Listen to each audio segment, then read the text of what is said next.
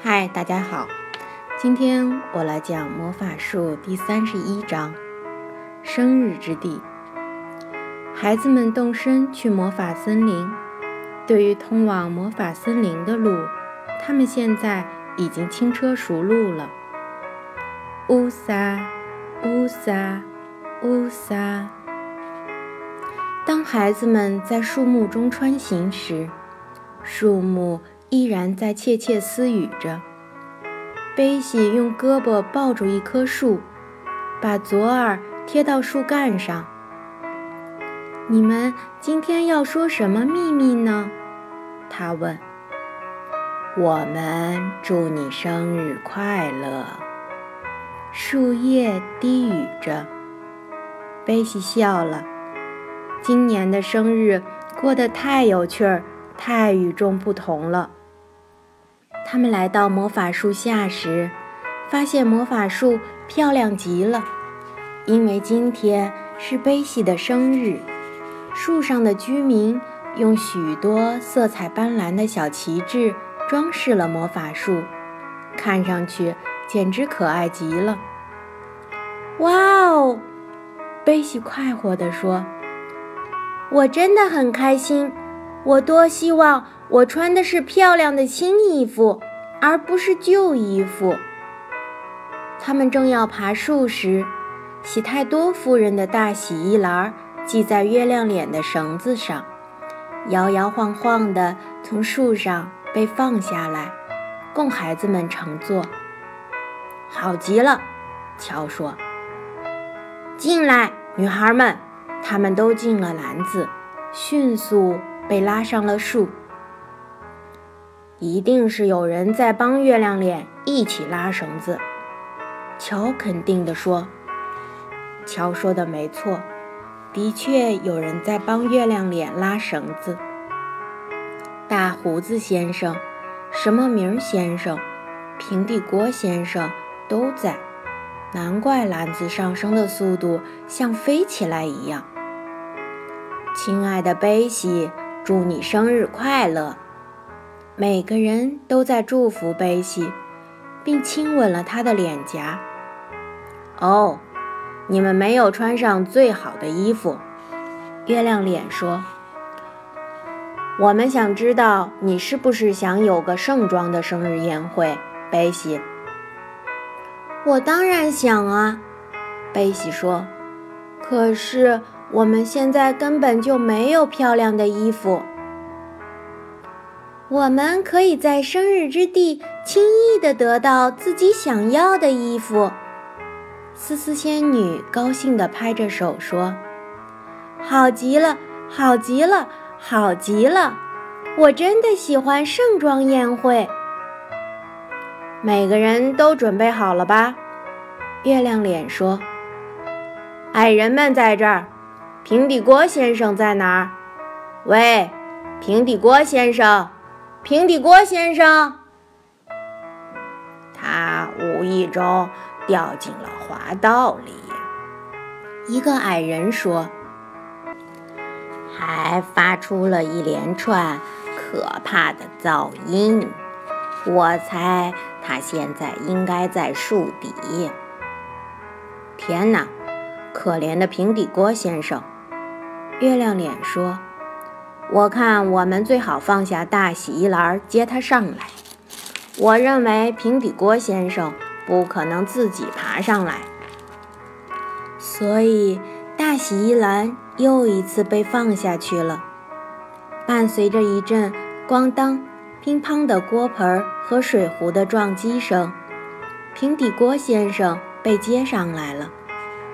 嗯，看来这次我们真的是准备好了。月亮脸说：“思思仙女，什么名儿先生，平底锅先生，易怒的皮克精，喜太多夫人，大胡子先生，精灵们！天哪，大家都来了，棒极了！”贝西说：“他看见所有的精灵、矮人和树上的居民站在下面的树枝上。”那是喜太多夫人吗？多么和蔼可亲的夫人啊！喜太多夫人幸福地微笑着，这是她第一次离开她的水盆儿。要知道，去生日之地是绝不能错过的。那么，我们走吧。月亮脸说：“他带头上了梯子，到了云洞时，他向上探出头，确定了上面是生日之地，就立刻跳了上去。每个人都爬了上去。我想都到齐了。”月亮脸向下瞅了瞅，说：“哦，不，还有。”那是谁？我以为我们都在这儿了。天哪，是我的小钟！思思仙女说：“是我在随便拿之地得到的小钟。”千真万确，是他。叮咚，叮咚，他用平平的大脚板往上爬时，愤愤不平地叫道。太好了，太好了！我们在等你呢。思思仙女说：“爬梯子小心点儿，要知道你并没有被邀请参加生日宴会。”哦，欢迎你的小钟参加我的生日宴会。贝西立刻说：“过来，小钟。”叮咚，小钟转怒为喜。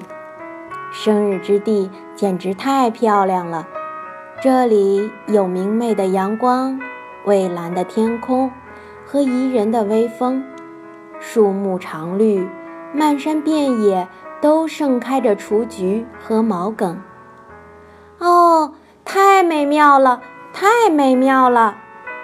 贝西一边说，一边满心欢悦地跳起舞来。月亮脸。我们的盛装呢？哪里能拿到？哦，你会在那个房子里找到你想要的每样东西。月亮脸指向一座相当漂亮的房子说：“他们成群结队地走向那里。几只小棕兔从洞穴里探出头来，向贝西叫道：‘生日快乐！’”然后他们又钻回洞里，这一切实在太让人激动了。大家都走进漂亮的房子，这里面全是衣柜，衣柜里有你能想到的最最漂亮的衣服。哦，看这个！乔欣喜若狂地叫道：“他找到一套海员装。”还有一顶蓝、白、金黄相间的精致的帽子，大小正好合适。他兴奋地穿好了海员装，就像一个船长。贝西挑选了一件仙女装，弗兰妮选了一套小丑的服饰，还有一顶尖尖的帽子，他看上去就像真正的小丑。月亮脸穿上了海盗装，思思仙女打扮成一朵黄水仙，什么名先生装扮成了一名警察，而平底锅先生，他几乎找不到适合自己的衣服，他浑身挂满水壶和锅盆儿，实在是太胖了。每个人都穿好了自己喜欢的衣服。天哪，他们看上去真漂亮啊！贝西的衣服上有对翅膀，可他有点失望，他不能飞。他多想挥动翅膀飞舞起来，就像真正的仙女一样。气球来了，思思仙女说。她轻快地跳进阳光里。跑向一个卖气球的老人，老人坐在一堆五颜六色的气球中，每个人都挑选了一个气球。突然铃响了，月亮脸发出一阵欢呼声：“生日宴会开始了，走吧，各位，他冲向一张放在田野上的长长的桌子。贝西和大家一起跑过去，他在首席坐下了。可是让他大为惊讶、大失所望的是，桌子上根本没有任何食物，只有空的盘子、茶杯和玻璃杯。不要苦着脸，思思仙女对他悄悄地说：“你要自己许愿点餐了。”贝西惊喜地尖叫起来：“自己许愿点餐！哇哦，世上竟然有这么美好的事儿！千万不要点面包和黄油。”月亮脸说：“要圣代冰激凌吧。”我喜欢，我想要圣代冰激凌。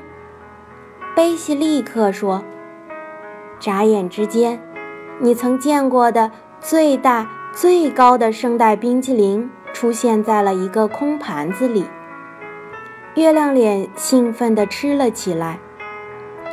许愿要草莓和香草冰淇淋，弗兰妮说：“他只喜欢这些。”我想要草莓和香草冰淇淋，贝西说。